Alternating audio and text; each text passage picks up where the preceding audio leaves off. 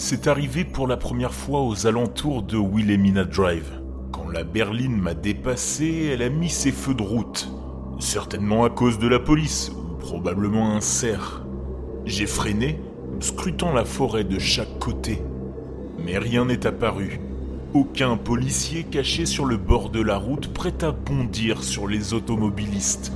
Pas de troupeau de cerfs me fixant avec des yeux brillants dans l'obscurité. Quand je me suis éloigné d'à peu près un kilomètre, j'ai jugé que la situation était sûre. J'ai appuyé sur l'accélérateur et j'ai repris ma vitesse normale. Ça devait sûrement être un troupeau de cerfs qui avait traversé avant moi. J'ai allumé la radio et un titre de musique rock était en train de passer. La qualité de réception dans la vallée était vraiment mauvaise, mais la batterie de mon téléphone était faible et je n'allais pas l'allumer pour risquer de me retrouver perdu sans téléphone.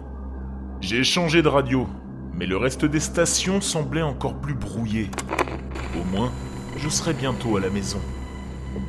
J'étais en train de faire une liste dans ma tête de tout ce que je devais faire demain, quand une autre paire de phares a éclairé les arbres. Alors que la voiture est arrivée à environ 6 mètres de moi, elle a mis ses feux de route, elle aussi. Encore pour me prévenir d'un cerf Mais alors que je conduisais dans l'obscurité, je n'ai rien vu.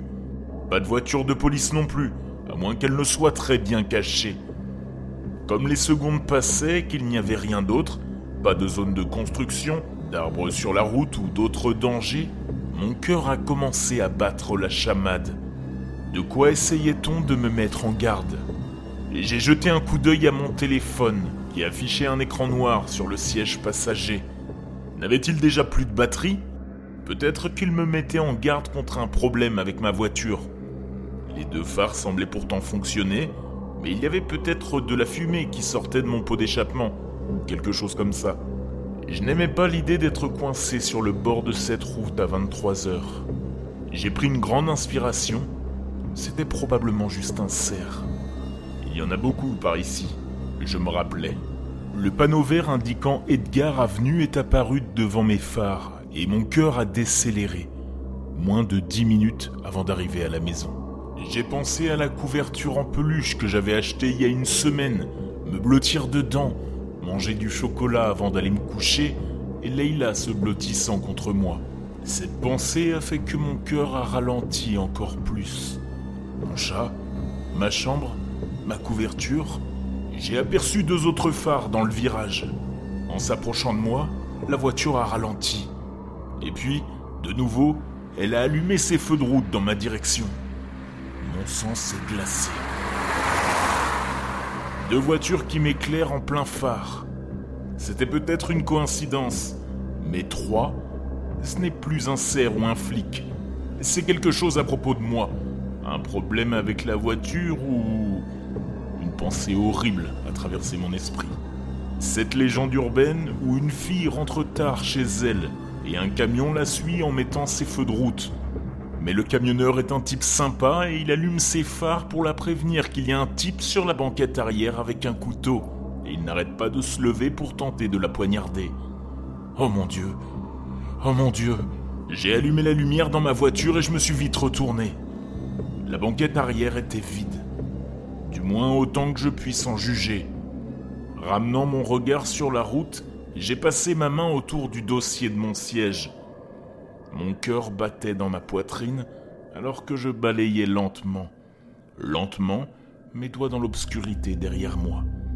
Et s'il y avait quelqu'un en bas J'ai imaginé mes doigts rencontrer un tissu rugueux, une peau chaude, une haleine poisseuse, la pointe d'acier froide d'un couteau. Mais mes doigts n'ont rencontré que du vide. J'ai poussé un soupir de soulagement. J'ai balayé ma main dans le vide encore quelques fois de haut en bas. Il y avait un angle que je ne pouvais atteindre, mais il était bien trop petit pour qu'un homme adulte puisse s'y cacher, à moins qu'il ne soit un contorsionniste médaillé d'or. Alors peut-être que c'était quelque chose qui n'allait pas avec la voiture, peut-être qu'il voyait de la fumée s'en échapper, ou une porte entr'ouverte, ou une lumière éteinte. J'ai jeté un coup d'œil sur le côté de la route. Il y avait une bande de terre entre le bord de la route et le début de la forêt. Je pouvais m'arrêter en toute sécurité, et vérifier ce qui n'allait pas. Mais bon, cette route était vraiment très isolée, surtout si tard. Il n'y avait que quelques maisons et aucune que je pouvais voir pour le moment. Juste des bois épais, des ronces et des écorces tordues qui étoufferaient tout cri. Je préfère prendre le risque de rentrer chez moi en voiture. J'ai serré le volant, plus que 8 kilomètres. J'ai de nouveau pensé à ma petite maison chaleureuse et à Leila avec son pelage noir et son sourire permanent. Un pick-up a tourné dans le virage. J'ai retenu mon souffle. Il n'allume pas ses phares dans ma direction. Tant mieux, je suis presque à la maison. Mais ensuite, c'est arrivé. Le flash. L'image de la lumière blanche brûlante dansait dans ma vision. Une sueur froide a perlé sur mon cou. Merde, j'ai chuchoté. Mais qu'est-ce qui se passe? Les phares ont disparu derrière moi et l'obscurité s'est immédiatement reconstituée, comme un liquide remplissant un vide. Tordue et broussailleuse s'agrippait à ma voiture, silhouettée par la pleine lune. La radio n'émettait que des parasites. J'ai attrapé mon téléphone. Et puis je l'ai entendu. Tape. Venant de juste au-dessus de moi. Quelque chose tapait sur mon toit ouvrant. Mon corps entier a tremblé. La route sombre, en face de moi, est devenue floue. Non, ça ne peut pas arriver. Comment quelqu'un pourrait-il même... J'ai appuyé sur l'accélérateur. L'indicateur de vitesse est monté à 30, 35, 40. Tape, tape, tape. Sans lever les yeux, j'ai tendu une main tremblante vers le toit ouvrant. J'ai pressé ma main contre la vitre. C'était chaud, même s'il ne faisait que 40 degrés dehors. Putain, oh C'est quoi ce bordel? Je ne pouvais pas lever les yeux. C'était juste un instinct viscéral. Comme le sentiment que vous avez quand vous savez que quelqu'un vous observe et que votre cerveau vous dit de vous cacher. Je me suis mordu la lèvre, fixant la route, attendant que ma rue apparaisse. Tape, tape, tape. Ne regarde pas en haut, ne relève pas la tête, ne regarde pas en l'air. Maple Woods est apparu devant moi. J'ai traversé la rue puis je me suis engagé dans l'allée. Sans même y penser, j'ai ouvert la porte et j'ai couru aussi vite que possible. Étonnamment, je suis rentré sain et sauf. J'ai passé la moitié de la nuit à regarder de vieux films, Leila lovée sur mes genoux. J'ai vérifié les portes avant et arrière et toutes les fenêtres, environ un million de fois chacune. Je n'ai pas osé regarder ma voiture à l'extérieur.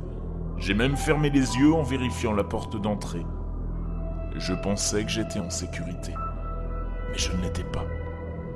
Parce que maintenant, je venais de l'entendre à nouveau. Tape, tape, tape.